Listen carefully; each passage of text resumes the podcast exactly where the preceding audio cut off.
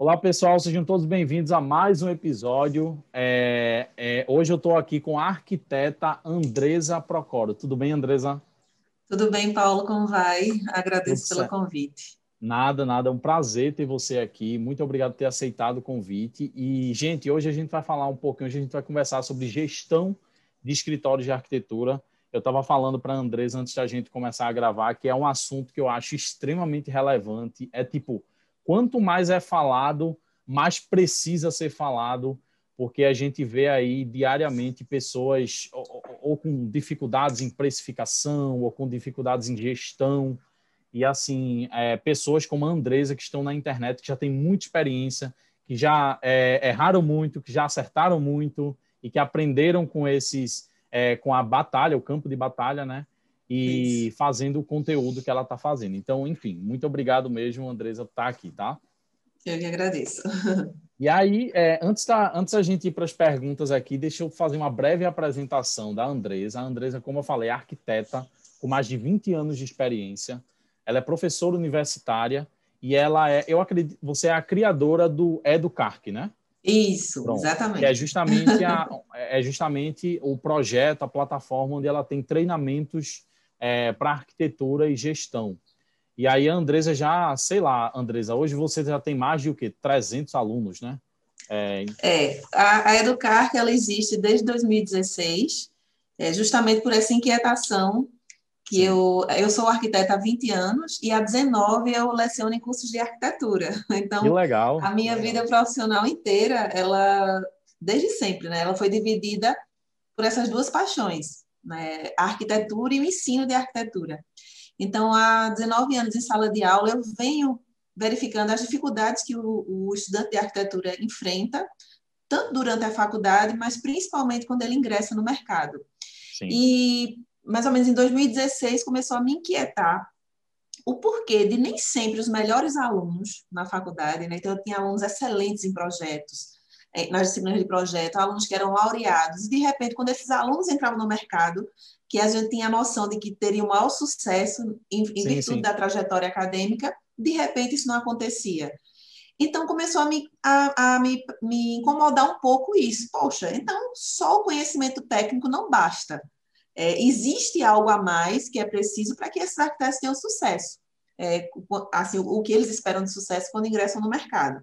Então, em 2016, eu comecei a sementinha do projeto da Educarc, justamente no sentido de trazer essa formação continuada em gestão é, para arquitetos. Então, os, a Educar, ela trabalha realmente temáticas focadas na gestão do negócio. Então, já me perguntaram, ah, você faz outros cursos de projeto? Não, meu, meu foco é gestão. Então, gestão financeira, marketing, negociação, negociação, planejamento estratégico, mentoria de carreira. Esse é o meu foco, né? Então, não, tra não trato de nenhum conhecimento técnico é, que faça parte né, da, da área de arquitetura, meu, me, minha, meu foco é realmente gerencial, né, conteúdo gerencial e que eu acho que é o que é o que mais a, a gente sente falta durante a, o curso de arquitetura. Porque assim, Isso. assim, eu, eu sou arquiteto, né? Hoje eu não uhum. trabalho com projeto, mas eu sou arquiteto. Sim. E aí, durante o curso, meio que, se você não sabe de tudo, mas você tem um norte muito bom de, ah, como é que projeta, como é que cria o conceito do projeto e tal. Mas quando vai para aquela parte de, caramba, vamos lidar com o cliente, vamos gerenciar, vamos abrir uma empresa, é, isso é... a gente não é. aprende na faculdade. Exatamente, exatamente. Isso. Então, e é a dificuldade que justamente esse jovem arquiteto encontra ao ingressar no mercado, porque é, cria-se aquela sensação de que ah, eu sei projetar, eu domino, né, eu fui bem preparado tecnicamente, eu vou ter sucesso no mercado. E quando o, o profissional entra no mercado, vê que não é bem assim. Né? Só a competência técnica, ela não é suficiente para que você tenha um bom desempenho do seu negócio. Total. Total. E aí acaba que existe esse, esse o, o, jovem arquiteto ele se depara com essa dificuldade ao ingressar no mercado e aí toma esse choque de realidade, né? justamente por, por sentir isso na pele, de que foi preparado tecnicamente né, para projetar, mas não foi preparado para ser gestor de um negócio. E aí entra aquela ideia da, da minha culpa, né? Mas a faculdade conseguiria formar também, além do arquiteto, um gestor? Afinal, você não está fazendo um curso de administração. Tem pessoas que fazem a formação em administração, passam quatro, cinco anos e aí, né? É, então, assim, é, um, é um, um, tema complexo, né? Não adianta também jogar a culpa na faculdade, porque existe uma grade curricular que é extremamente apertada. Eu já fui coordenadora de curso, eu, assim, eu sei disso. A gente não tem muita flexibilidade em termos de espaço na grade para colocar outras temáticas, embora a gente identifique a relevância dessas temáticas. Então, é pertinente a discussão, sim, é, mas é uma discussão assim muito mais ampla que não é simplesmente chegar e dizer ah, a faculdade deveria fazer isso. Existe uma questão por trás, né, de grade curricular e de carga horária que às vezes limita um pouco. Mas de fato, é, a gente sai da faculdade preparado para projetar, mas não para gerenciar um negócio. Não, e, e, muito interessante que você acabou de trazer uma nova perspectiva, tanto para quem escuta o podcast quanto para mim. Porque a, a, gente, às vezes, é, é, é, quando a gente sai a gente, e a gente vê que tem esses conteúdos aí, esses conhecimentos que a gente deveria ter, mas não tem, e aí a gente, a, a primeira coisa que a gente quer fazer é culpar, né? Não, pai, na faculdade devia culpado, ter né? isso na faculdade e isso. tal. Mas você acabou de trazer uma nova perspectiva, porque, pô, é um curso de arquitetura. Isso está muito isso. mais voltado para gestão, para administração, do que para arquitetura. Então, assim, até assuntos como marketing, por exemplo. Marketing, beleza, mas marketing é, é um outro setor. Isso, exatamente. É, é, completamente separado, assim. Claro, o arquiteto ele precisa saber, mas assim, aí é muito interessante essa discussão. É. Será que realmente é, deveria colocar isso tudo na faculdade de arquitetura? Pois é, e o foco da arquitetura? Daria tempo? Então, Exatamente. Então, assim, é uma discussão bem ampla é, e, é, e não é só um privilégio da arquitetura. Se a gente parar para avaliar, todos os profissionais liberais é, acabam passando por isso. Um médico, um advogado, um dentista, um educador Verdade. físico, um fisioterapeuta, um nutricionista. Essa mesma questão, isso permeia todas as áreas. Eles saem, assim como nós, preparados para serem bons técnicos, mas não foram preparados para serem gestores. Então, Perfeito. isso é a leva dos chamados empreendedores esquecidos. Né? Existe uma literatura, inclusive, que fala sobre isso, muito interessante, é, que é isso, é uma geração de profissionais é, que são preparados tecnicamente, mas não enquanto gestores. E, e o que é pior, é, nem se enxergam como gestores. Perfeito. É, aí é o, o que vai complicando mais ainda a situação. Então, assim, não é um privilégio apenas da arquitetura. Não, muito bem colocado, acho muito interessante isso que você falou. E aí, é, Andresa, deixa, deixa eu partir logo para a primeira pergunta, certo. que tem tudo a ver com, com o que a gente está falando, que é o seguinte. É, existe uma pesquisa da, acho que é a ASBEA, né? ASBEA, onde ela é, fala Associação Brasileira de Escritórios de Arquitetura, certo. Exatamente. E aí ela fala que cerca de 30% dos escritórios de arquitetura, eles fecham no primeiro ano. Então, isso é um, é um dado, assim, é, é um, um, número é, é, é muito, é, assim, um número muito alto. E aí, na sua opinião, por que que isso acontece? Isso é um pouco do que a gente vem falando aqui desde o começo. É, esse dado das BEA corrobora um outro do SEBRAE, é, que, segundo o SEBRAE, cerca de 24,4% das micro e pequenas empresas no Brasil fecham as portas com até dois anos de existência. Se a gente considerar empresas até quatro anos, segundo o Sebrae, esse percentual sobe para 50%. Então, a, a, ao meu ver, o porquê que isso acontece, especificamente a gente falando aqui do nosso interesse, que é o escritório de arquitetura. Não por falta de arquitetos preparados tecnicamente, porque isso a faculdade, né, bem ou mal, é, não vou levantar essa questão, o, o arquiteto ele sai preparado tecnicamente para o mercado, mas justamente pela falta dessa outra parte, né, que é tão importante, que são os conhecimentos na gestão do negócio. Então, a gente sai despreparado para a questão da gestão financeira, do, de captação de clientes, relacionamento com clientes, é, negociação, planejamento estratégico. Então, a gente não sabe planejar o nosso negócio, não sabe que rumos esse negócio vai tomar. Então, existe esse gap né, entre a formação e quando o profissional ele se depara no mercado, até porque é muito mais legal, é o que eu digo sempre para meus alunos, lógico que é muito mais legal a gente projetar. Então, naturalmente, o arquiteto ele se dedica para aquilo que ele gosta, que é projetar, é, se é, relacionar com clientes, visitar a obra, e acaba não dando a atenção devida muitas vezes por, por, uma questão de mindset mesmo, de ainda se encarar ou se ver, né? existe muito cultural arraigado assim na nossa formação, a ideia da mentalidade do arquiteto como artista, como criativo. Exatamente. E muitos profissionais se enxergam assim, no sentido de que não, não estou desmerecendo o componente, o viés artístico, né? ele existe sim, mas não, não basta. E aí existe que muitos profissionais eles nem se enxergam como gestores do negócio. Tem a mentalidade ainda do artista. E aí, se eu não enxergo que isso é importante, como é que eu vou trazer isso para o meu negócio? Então, acaba realmente não se dedicando à, à, questão da, da gestão financeira, vai olhar quando está né, com dificuldades, então é, não, não quer olhar para essa parte chata, né, que se a gente for olhar é muito mais legal projetar, de fato, mas que é importantíssima, né, que é extremamente necessária e indispensável para que o negócio exista. Afinal, um negócio de arquitetura não é só fazer projeto, você tem to... até para que os projetos existem, que o negócio permaneça, a gente precisa de todo esse suporte né, das outras áreas, mesmo que seja eu presa, ou eu sozinho, ou eu empresário, eu digo sempre aos meus alunos. É aquele cara crachado. De manhã você está no marketing, à tarde você está na gestão financeira, à noite você está projetando. Então, assim, é, você é multifunções, mas esses setores precisam existir na sua empresa, né? se for o caso, sim, ou no escritório mais é, com estrutura mais organizada.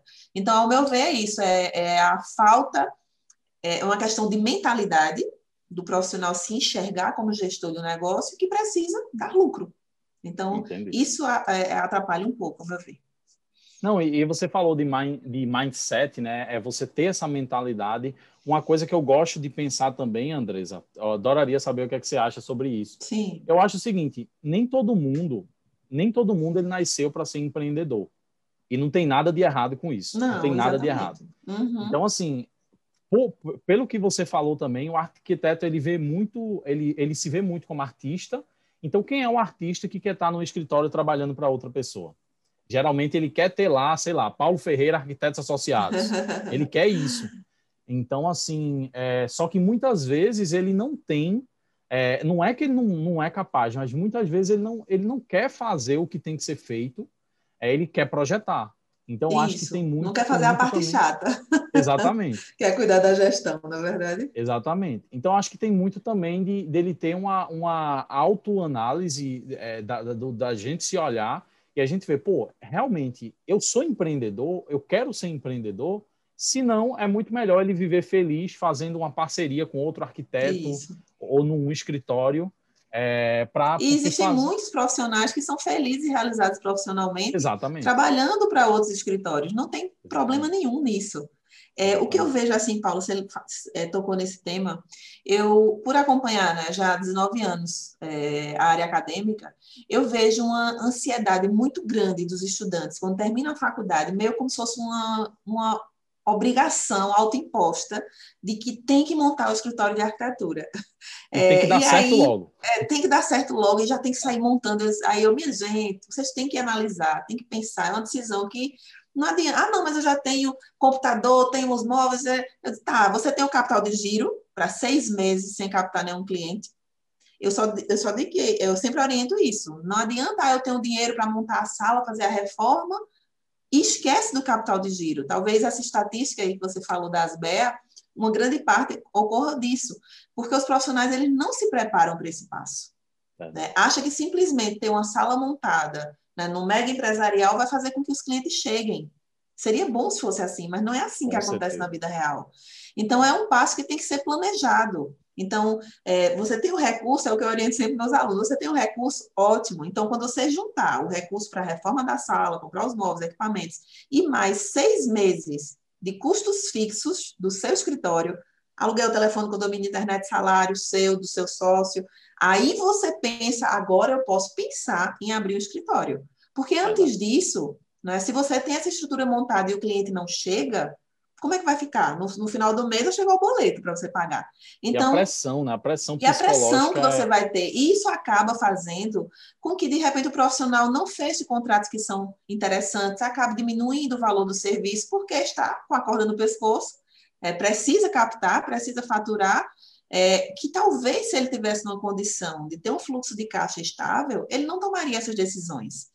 Então, é uma decisão que precisa ser bem pensada. Eu entendo a euforia, né, de terminou o curso, é, mas precisa se planejar para justamente não entrar nessa estatística. Né? Então, eu, eu, sempre alerto nesse sentido, de que é um passo que deve ser tomado com clareza, é, com segurança. Bacana, bacana. É, não, muito, muito legal. Eu tenho certeza que quem está escutando aqui, quem é arquiteto que está escutando aqui, é, com certeza tem que ouvir esses conselhos que, que, que você está falando e tem que pensar nisso, tem que, ser, tem que ir com mais calma, paciência e ter humildade para entender qual é o momento que você está é e começar devagar. Adequado, exatamente.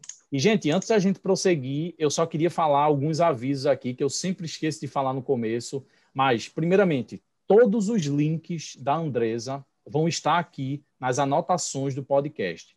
Então, se você está escutando no Spotify, na Apple, está em tudo, todo canto. Eu já coloquei esse podcast em todos os aplicativos possíveis de, de áudio, tá? Então, tem um linkzinho aqui na descrição do episódio com o site lá, com as anotações desse podcast, onde vão ter todos os links da Andresa. E se você está no YouTube, vai ter na descrição do vídeo todos os links dela: Instagram, YouTube, o site é, e mais o que a gente falar aqui é, é, ao longo do podcast. E aí, se você está aqui... lá, né? Acessem é, lá para conhecer. Com certeza. E aí, se você está aqui, eu, eu, comecei a fazer isso, Andresa, há uns hum. quatro ou cinco episódios atrás. Se você está me escutando, eu quero que você vá agora ou no Instagram, ou no, no, é, no Instagram. Na verdade, isso é bom no Instagram. Vai lá no direct da Andresa e fala lá e, fa e manda uma mensagem para ela e diz assim: Eu estou escutando seu podcast com Paulo, beleza? Para ela saber que você está você está é, você tá escutando aqui a, a, conversa da gente.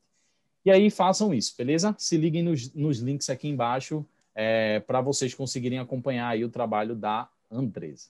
E aí a, a, próxima pergunta que, que eu queria conversar hoje com você, Andresa, é o seguinte. É, uma, da, uma das maiores dificuldades de quem está começando é um negócio chamado precificação. Então, precificação é uma coisa que realmente muita gente tem dificuldade, muita gente tem insegurança. E, claro, existe o aspecto psicológico disso e existe o aspecto, o aspecto técnico, né? Sim. E aí, de, de, uma forma resumida, é, é qual, qual, na sua opinião, qual é o melhor método de precificação para quem trabalha com projetos arquitetônicos? Bem, é uma pergunta difícil, mas vamos lá. É, o melhor método é aquele que dá segurança ao profissional de que essa remuneração que ele está ali, ou que, aquele valor que ele está cobrando pelo serviço, é correta e justa. E para mim, particularmente, o método que oferece essa segurança é justamente a, a, a precificação por composição de custos e base-tempo. Então, é, é a precificação que toma por base os custos do escritório para a produção daquele serviço e também o tempo que será dedicado à produção daquele serviço. Ao meu ver, esse é o método de precificação que realmente dá essa segurança de você saber exatamente quanto custa para aquela infraestrutura física do, do, do teu escritório produzir qualquer tipo de serviço. Fora isso, né, logicamente, eu já tenho 20 anos de, de, de profissão, eu já precifiquei de diversas formas, até realmente é, conhecer o método, começar a aplicar e ver que realmente ele fazia muito mais sentido e dava segurança. Porque o metro quadrado, culturalmente, até pela formação, né, a gente na faculdade aprendeu que era o mais usual e isso vai per, é, perdurando. Mas quem é que define esse valor de metro quadrado? Qual é o órgão, o instituto que diz, ah, é 100 reais o metro quadrado, 200, 500, 80? Quem diz isso? Não existe. É, é, é, é um método subjetivo que funciona como? Você liga para o seu colega mais próximo, assim, que você tem afinidade, está cobrando quanto mais ou menos metro quadrado? X. Aí liga para o outro, está cobrando quanto? Y. Então você tira uma média aí, fulano está cobrando isso. Beltrano está cobrando isso, eu cobrar mais ou menos aqui, entre um e outro. Mas quem garante que esse valor de metro quadrado cobre os seus custos? Verdade. Pode ser que 100 reais o metro quadrado seja muito ou seja muito pouco dependendo da infraestrutura que se tenha. É o que eu sempre digo aos meus alunos: como é que pode? Dois escritórios com estruturas de custo completamente diferentes. Né? De repente, um está no empresarial, uma sala pequena, tem duas pessoas na equipe. O outro está num mega empresarial com cinco salas, 20 arquitetos. Como eles podem precificar o mesmo valor do metro quadrado? Exatamente. Não existe, a conta é. não fecha. A estrutura de custo é diferente, não tem como eles cobrarem o mesmo valor por metro quadrado. Então, por isso que é um método que traz tanta insegurança, né? principalmente para quem está começando a carreira, que fica nessa, ai meu Deus, será? Porque ele gera muita incerteza. O que é que está incluso nesse valor de metro quadrado? Será que os variáveis do projeto estão? É, será que a, a RRT está inclusa? É, será que os impostos estão? Então, você não sabe o que é que está dentro daquele valor. Então, ele gera essa insegurança no profissional que fica aquele tempo é, sempre com aquela perguntinha: é, será que eu estou pagando para trabalhar? E acaba gerando essa insegurança no profissional. É, existe o método Basecube, que ele já traz um pouco mais de segurança, porque a gente já tem aí por trás da definição desse parâmetro, o Sinduscom de cada estado, então, o Sindicato da Indústria da Construção Civil de cada estado faz uma pesquisa de preço, então, ele já é um método que, embora exista o parâmetro do metro quadrado, ele tem por trás né, todo um amparo, é, no sentido de existir realmente um instituto ali que está determinando um valor de, de metro quadrado de execução, e baseado nesse custo estimado da obra, da obra o arquiteto define um percentual. É, mas, assim, se eu fosse dizer o melhor método, o que eu considero Não, seria realmente esse, que dá mais segurança, né? Porque eu considero os custos para a produção do serviço e o tempo dedicado a esse serviço. A conta fecha. Não, é, é interessante você destacar a segurança, né? Porque eu acho que o, o método que, que é o mais. Assim, eu não acredito que. Hoje eu acho que para quem está começando é o mais usual, que é o por metro quadrado. Isso. Ele é o mais, é mais fácil. fácil. Isso. Ele é o mais fácil. É mais intuitivo. Você... É. é. Não, é, Exatamente. E, e é, eu lembro que você tem um vídeo, Andresa, no seu canal, onde você fala desses três métodos Isso. com detalhes. Eu vou deixar Isso, o link desse vídeo aqui embaixo para quem quiser se aprofundar mais sobre isso. É um vídeo bem, inclusive, o método por cube, né? É por cube. Isso, né? precificação base cube, isso. Eu não sabia desse método. Eu uhum. não sabia, eu aprendi lá. Quando eu assisti seu vídeo, eu aprendi lá. Eu já conheci os outros dois, metro quadrado, sim, composição sim. Por, por, é, de custo, né? Onde você, onde você analisa o tempo e tal. Mas então, vou deixar esse vídeo aqui embaixo, então clica lá se você quiser se aprofundar nesse assunto. Mas é, é um assunto tão relevante porque eu acho que uma coisa interessante é, é, é que pode acontecer os dois lados, né? Ou, ou você vai cobrar, geralmente você cobra menos e aí você paga para trabalhar, mas existe também aquele lado de que talvez a pessoa está cobrando muito caro Isso. e ela poderia cobrar é, mais barato para ter mais projetos. Isso, competitividade. É. Isso, exatamente. Tem os dois lados. Quando a gente fala dessa segurança, é tanto no sentido de você não estar precificando aquém do que deveria e nem além do que poderia porque de repente você vai acabar não, não tendo um, uma taxa de conversão tão boa, de repente você mexendo nos parâmetros, você consegue verificar que aquele orçamento ele pode ser mais competitivo, então de repente eu coloco mais uma pessoa na equipe, aumento a minha capacidade produtiva, o meu orçamento ele fica mais competitivo. Então, é ter clareza né, desse entendimento do que está por trás dos números, mas faz toda a diferença. Bacana, bacana. É, seguindo aqui, Andresa, você fala muito no seu, nos seus conteúdos sobre planejamento estratégico. Sim. Certo? Você precisa ter um planejamento estratégico. E aí, de, eu sei que isso é um assunto assim, que, que se a gente for falar com detalhes aqui, se, se eu for te perguntar com detalhes, a gente vai passar cinco podcasts aqui e não vai terminar.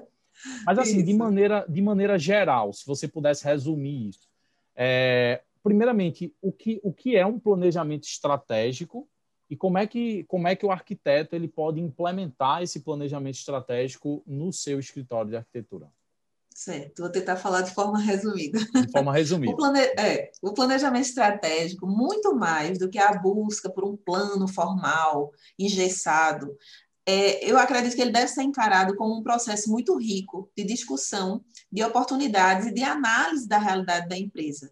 Então, é você olhar para a empresa, verificar a, a, a, situação atual da empresa, né, ter clareza das, da, dos pontos fortes que você tem no seu negócio, dos pontos de melhoria, e olhar para o ambiente externo, que é o mercado, e verificar se esses pontos fortes que eu tenho é, me tornam competitivo para aproveitar essa oportunidade que o mercado apresenta, ou se os pontos de melhoria que eu tenho no, na, no meu negócio, ou seja, que eu preciso melhorar, se de repente esses pontos de melhoria ou fraquezas podem me impedir de aproveitar a oportunidade que o mercado esteja apresentando.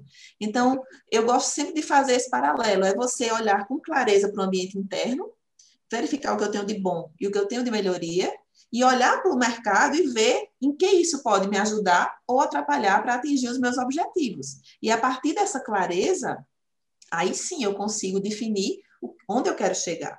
Então, é, resumidamente, o planejamento estratégico ele tem que passar por quatro fases. Né? A primeira é quem sou, o entendimento do negócio, é, onde eu estou hoje, que é essa análise da realidade atual no ambiente interno e externo.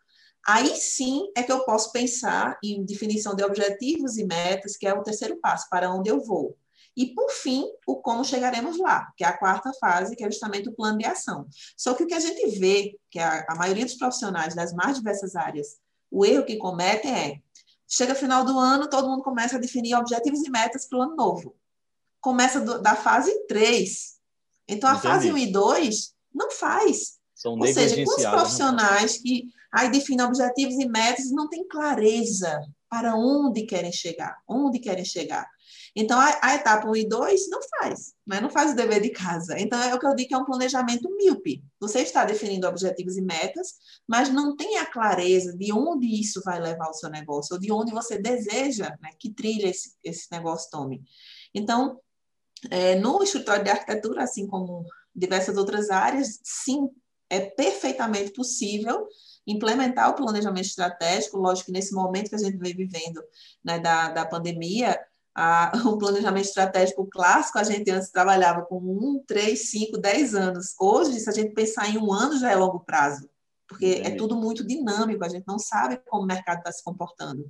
Então, por isso a importância de cada vez é, revisitar esse planejamento. Então, quem definiu aí né, em novembro o planejamento estratégico é sempre revisitar para ver se as ações que estão sendo desenvolvidas estão trazendo o resultado esperado, né? E aí fazer o ajuste de rota.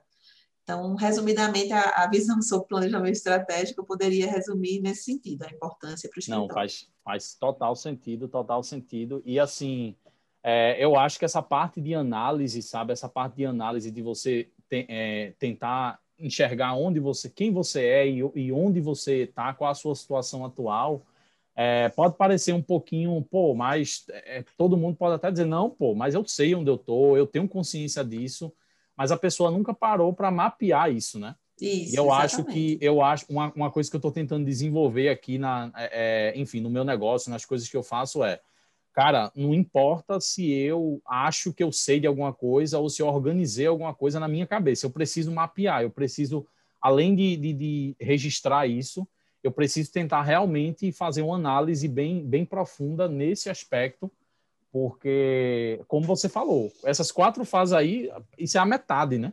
Então, a uhum. metade é você saber, é, é, você entender a situação do seu negócio, saber quem você é, o seu perfil. Então, isso, isso é bem interessante, isso que você está é falando. Fundamental. Com certeza, muito bacana. E aí, é, agora já, é, é beleza, então a pessoa já, quem está escutando aí já, de, já tem uma, uma visão mais clara do, de, de como, do que é e como fazer é, resumidamente, o planejamento estratégico. E aí, é, Andresa, como você, como a gente falou no começo, você, você já convive há muito tempo com estudantes de arquitetura e com Isso. arquitetos. Então, uhum. assim, é, é, você entende as dores, é, é você entende a, a, a, os principais problemas, ou seja, é, é muita experiência é que você tem de ter convivido com diversos casos, de, de ter ouvido diversas histórias eu só fico imaginando aqui a, o tanto de história que você deve ter para contar dos seus alunos. Muita. Que você conhecem, enfim. E aí é, é, o seguinte, e tudo, tudo, tudo que a gente falou agora é basicamente o seguinte: não adianta ser artista, você tem que ter, para você ter o seu escritório de sucesso, você tem que ter gestão, tem que ter uma gestão eficiente. E aí e é também é não adianta você... ter uma gestão eficiente se não tiver uma entrega técnica adequada. Exatamente. Por isso que eu digo, exatamente. tem que andar junto. Né? Não adianta só é, é, focar na parte técnica e esquecer da gestão, ou também ter um escritório mega organizado e, e que não entregue, de repente, um projeto de qualidade, que isso é obrigação. Né? É, eu vejo, às vezes, certeza. quando estou fazendo essa análise SWOT com, com os alunos arquitetos, e aí colocam diferencial, qualidade. Não, mesmo, qualidade não é diferencial, qualidade é obrigação, né? Você tem que ter, é, é. zelar pela a qualidade da entrega técnica. Então, é, isso aí é uma obrigação, não é um diferencial, porque muita gente ainda acha que é. Né? Não, com certeza. Agora, deixa, deixa eu só sair um pouquinho do roteiro aqui. Você falou uma coisa extremamente interessante agora, é, que eu, eu, até considero um pouquinho é, polêmica. Então, de, deixa, deixa eu saber o que é que você acha sobre isso. O que é que eu vejo hoje? Nós temos hoje nós temos qualidade. Então, vamos lá. Nós temos qualidade da entrega, qualidade técnica, capacidade técnica e, um, e uma gestão alinha, alinhada ali com o marketing, como é que você se posiciona no mercado. O que é que eu vejo, tanto na área de arquitetura como em qualquer outra área?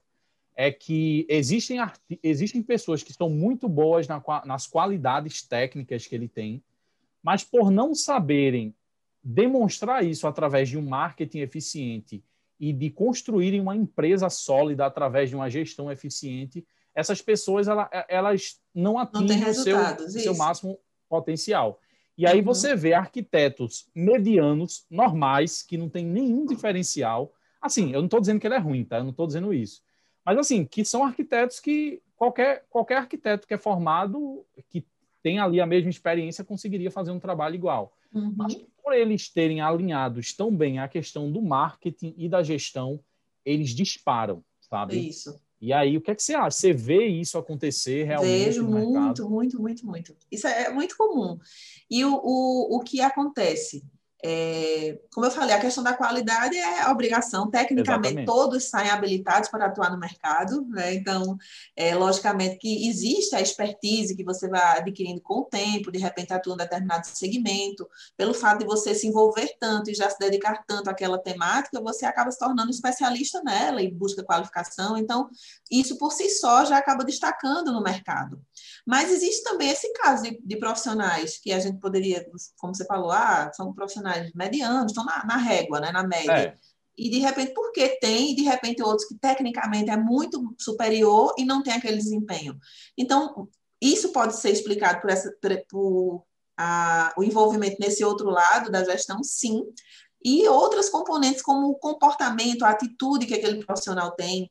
Então, são, é, de repente, é um, um, profissional que tem, desenvolve, trabalha o seu network, que é importantíssimo na nossa área, em qualquer área, na verdade. Então, são, é, vai muito também do comportamento que aquele profissional tem. Né? De repente, tem pessoas que ficam esperando o cliente cair do céu. Né? E tem outros que não, que realmente vão atrás de parcerias, investem no network de qualidade, é, então está sempre prospectando novos negócios, fazendo. Então, acaba desenvolvendo também esse lado comercial é, estratégico, que também é estratégico para o nosso negócio. Então, acaba é, consequentemente, captando mais clientes, fechando melhores contratos, tendo mais oportunidade de gerar portfólio. Então, é uma sim, cadeia, sim. Né? E acaba conseguindo é divulgar o melhor o trabalho. Então, não é só é, também a questão do componente de gestão, mas também a, a questão atitudinal conta muito, sim, né? Sim. Que atitude esse profissional tem no mercado? Isso conta bacana. bastante também. Não, bacana. E, e, falando sobre gestão eficiente, nos seus alunos, nas, nas pessoas que você conhece, que, a, na, nos profissionais que você conhece, quais são as maiores dificuldades é, que, as, que os arquitetos enfrentam para ter uma gestão eficiente no escritório? Primeiro de tudo, é aquilo que eu falo sempre, de se enxergar como gestor, volto novamente para a questão do mindset. Mindset, né?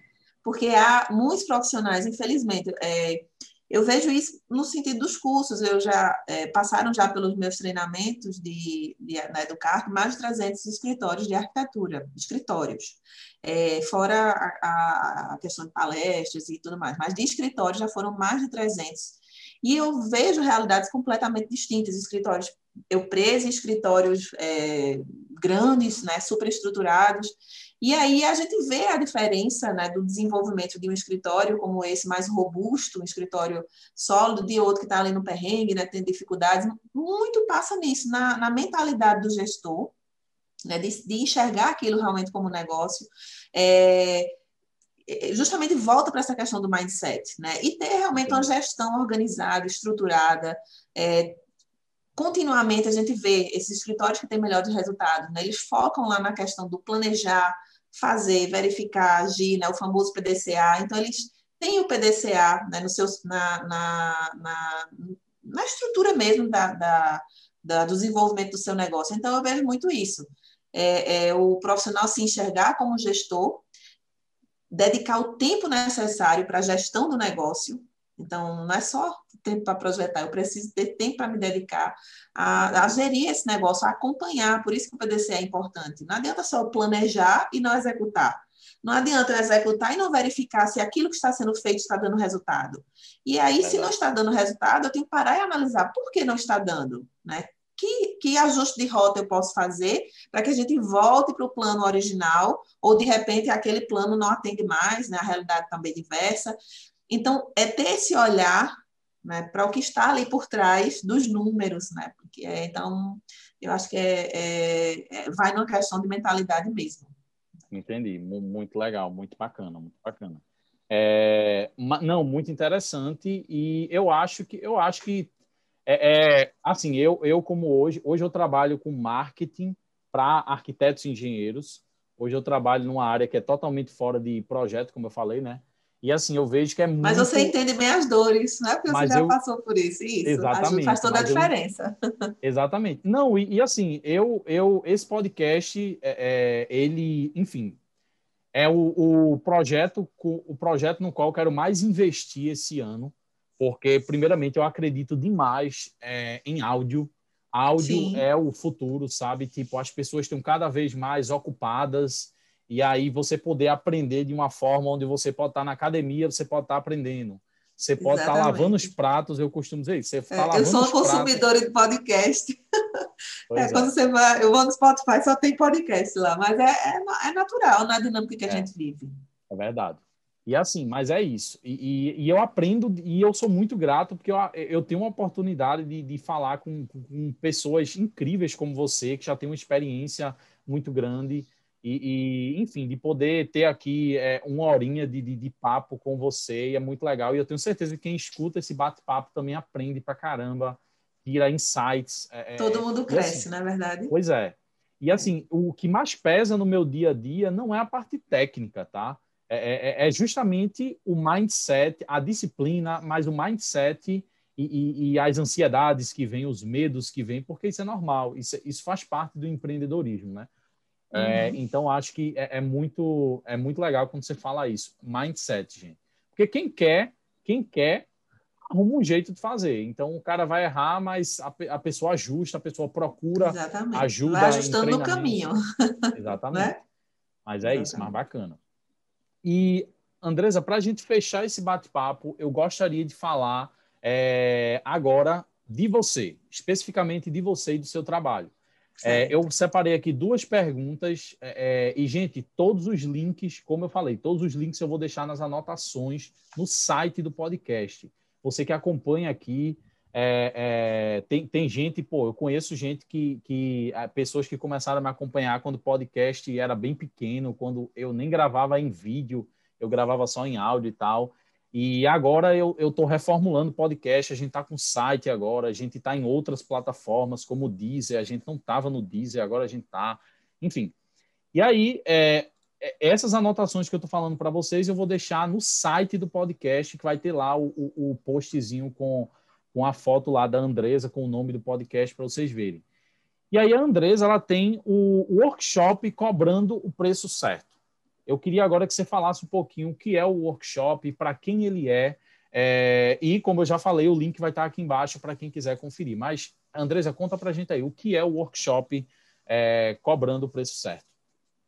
Bem, Paula, ele é justamente um, um workshop voltado para aqueles profissionais que desejam ter melhores resultados na gestão financeira e ter segurança na precificação dos seus serviços justamente com esse método de precificação da, é, considerando a composição de custos né, do, do teu negócio e o tempo dedicado para a produção de cada tipo de serviço.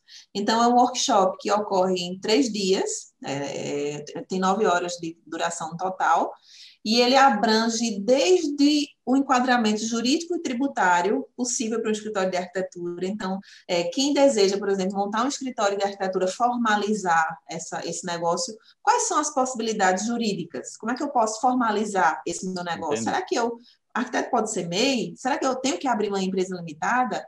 Né? Aí vem a questão da limitada unipessoal, da sociedade simples, né? EIRELI, empresário individual, que são dúvidas que não faz parte do nosso universo e que quando o arquiteto ele toma essa decisão de abrir um negócio, é, formalizar o seu negócio, ele se depara com essas dúvidas. Então, o primeiro dia a gente aborda enquadramento jurídico, como eu posso formalizar esse meu negócio, e tributário, Então, vai ser qual o regime de tributação, quanto eu vou pagar de imposto, é, justamente para fazer a conta e ver se aquele é o momento.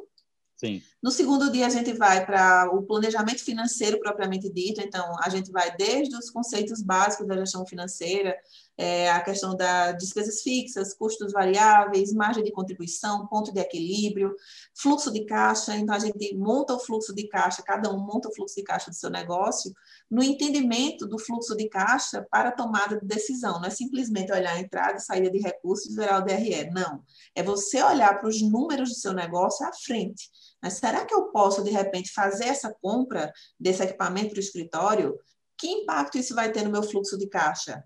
É, daqui a três meses, se eu não tiver nova entrada de clientes, vou ficar no vermelho. Que estratégia eu tenho que fazer? Então, a gente leva no curso o profissional a refletir justamente sobre isso que eu venho falando aqui né, nesse nosso bate-papo. O que está por trás dos números? Porque não adianta, né? Eu posso pegar a, a fórmula dos alunos, bem que a minha fórmula é, ah, é, ajuda muito a planilha, mas não adianta você pegar a melhor planilha tá, do mundo é se você não souber interpretar o que aqueles números dizem. Então, é, não adianta muito só a planilha. A planilha é tá, uma ferramenta que vai te ajudar a facilitar o, o trabalho né, da precificação. Mas você precisa primeiro entender todo esse embasamento. Então, por isso que o, o curso é focado em três momentos. O primeiro é esse enquadramento é, jurídico e tributário, e depois a questão da gestão financeira, entender os números e o que esses números estão falando. Aí sim, a gente consegue para a precificação, entendendo né, o porquê daqueles números e como ter um orçamento mais competitivo, modificando os parâmetros da precificação. Então, assim, é um curso muito prático, como eu já falei, mais de 300 escritórios de arquitetura do Brasil, porque o ano passado, com a questão da pandemia, ele acabou virando online, então arquitetos do, do Brasil inteiro já fizeram o curso, e é uma troca de experiência sempre muito bacana, porque a gente se depara com a realidade de escritórios de diversos locais, e a gente vai identificando as realidades aí comuns né, no, do setor. Então, é, o workshop ele vai ocorrer é, dia 3, 4, 5 de fevereiro, e as inscrições são feitas né, pela Hotmart, e o link fica na bio da Educart. É isso aí, pronto. E eu vou deixar o link aqui embaixo também. É, não, muito interessante, muito interessante. E é como eu já lhe falei aqui, é muito legal porque assim a Andresa, ela é uma pessoa que já está no campo de batalha há muito tempo, entendeu? Não é uma pessoa que abriu um escritório há dois anos atrás e, enfim, agora está tentando falar aí o que é que dá certo, assim. E, e você, além do, do, do, seu próprio negócio, como eu falei, né, já são 300, mais de 300 de 300 cases aí que você conviveu, que você viu, é, é, é, como é que eles aplicaram e tal. Enfim, então é, é bem interessante, recomendo demais e vai estar aqui embaixo. E, é, Andrés, é o seguinte, para quem quer, e aí você me corrige se eu estiver errado, mas você também tem uma mentoria para quem quer, Isso. digamos, talvez um, um, acesso mais próximo a você, um acompanhamento mais personalizado. É, e aí, como é que funciona a sua mentoria para quem estiver interessado? Joia. É, a, na Educar, eu desenvolvo trabalho de cursos, workshops, consultoria, porque muita gente confunde consultoria com mentoria. A consultoria ela é um encontro de uma hora e meia, onde um profissional, de repente, tem uma dificuldade que, de repente, está travando para que ele tenha um melhor desempenho, é, como eu tive uma, uma bem recente agora, que era uma definição do tipo de enquadramento jurídico que ela poderia ter para aquele escritório. Ela estava na dúvida como ia ser a questão da divisão dos percentuais na sociedade. Então, a gente faz uma reunião de uma hora e meia e eu vou discutir e levar esclarecimentos que possam ajudá-la a tomar aquela decisão. Isso é uma consultoria. É um encontro, onde naquele encontro a gente consegue trabalhar um determinado tema e ajudar o profissional a tomar alguma decisão. A mentoria, por outro lado, ele é um processo é mais longo, ele é contínuo, onde envolve todo um processo que não seria possível com uma reunião de uma hora e meia.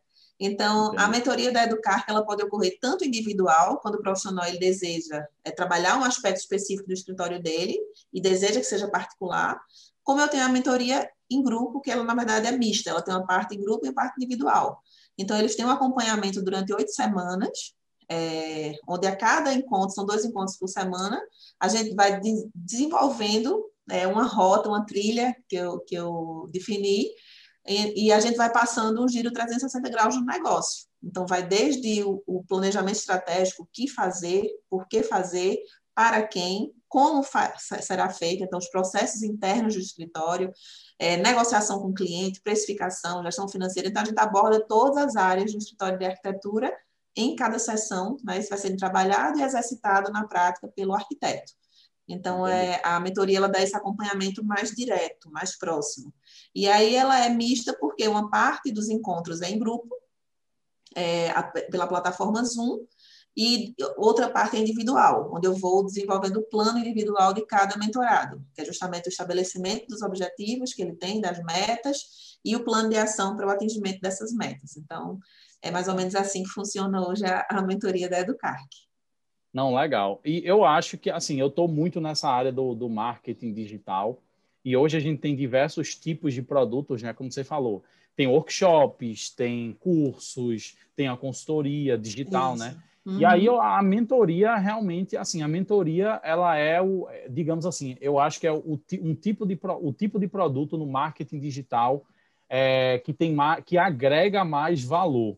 Isso. Por quê? Porque ela é muito, ela tem um poder de ser muito personalizada. Personalizada, então, exatamente. Você, você, o, você como aluno, você é, aprende, você aplica e você tem a chance de ter o feedback de quem está tá dando exatamente. a mentoria. Então, assim. E é muito, é muito comum, durante a mentoria, os mentorados, arquitetos, eles já vão tendo resultado durante a mentoria.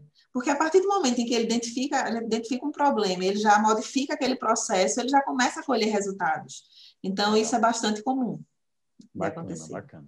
Não, muito legal. E, gente, como eu falei, os, os links é, da, do, do, do workshop da mentoria vão estar aqui nas anotações do podcast, tá? Andrés, eu queria agradecer demais a você essa conversa. Muito obrigado. Foi um prazer lhe conhecer. Você é de Caruaru, eu esqueci de comentar isso. Você é de isso. Caruaru, né? Exatamente. Eu tô aqui. É, eu sou de Pernambuco também. Eu estava em Recife, só que com a pandemia eu vim para o interior. Eu estou aqui agora numa cidade chamada Vicência, não sei se você já ouviu sei, falar. Sei, sim. Mas assim. Pelo bem... sotaque eu entendi, eu notei que você era pernambucano. Pois é, e aí eu, eu nunca falo assim, eu deveria até falar mais sobre localização, porque eu já, eu já entrevistei gente de, caramba, de Belo Horizonte, de gente de muito longe, uhum. até da Austrália. Na verdade, a gente já teve até um convidados internacionais aqui. Mas Sim. eu nem falo tanto dos estados e das cidades, porque como eu estou muito imerso nesse mundo digital, é como se não existisse Não tem barreiras. Sabe? Isso, exatamente. Não importa mais. A tecnologia aí diminuiu a, as distâncias, na é verdade. O que importa é a experiência, o aprendizado, a distância né? não, não existe exatamente. mais. E assim, foi um prazer lhe conhecer, foi um prazer poder bater esse papo com você. É... E agora, eu, antes de a gente terminar, eu só queria abrir esse espaço aí para você deixar uma mensagem para quem está nos escutando, se quiser, enfim, Fale o que você quiser aí. Eu é... agradeço, te agradeço pelo convite. É, gostei bastante da nossa troca aqui, da nossa interação. É, acompanho o seu podcast. É, quando você me fez o convite, Legal. eu comecei a, a, a, seguir, já assisti vários, ouvi né, vários episódios, porque eu que curto legal, muito podcast. Legal. E assim, eu, e eu é, parabenizo a tua iniciativa né, de trazer realmente um podcast assim como né, outros, é, mas que você traz temáticas relevantes para o universo da arquitetura, e é como você falou, é gostoso a gente estar tá ouvindo ali, aprendendo, é, vendo experiências diferenciadas de profissionais das mais diversas áreas, então eu acho que isso contribui, né, essa, essa, essa sua ação, para que a gente consiga ter um mercado mais justo, colaborativo, participativo, dinâmico, né, e que gere essas trocas aí e aprendizados. Então, é, fiquei muito feliz de ter participado, agradeço aí o convite e que todo mundo continue né, é, prestigiando aí o seu podcast. Legal, muito obrigado. E é isso, galera. Chegamos a, ao fim de mais um episódio e até o próximo episódio. É, e é isso aí. Valeu, gente. Tchau, obrigada.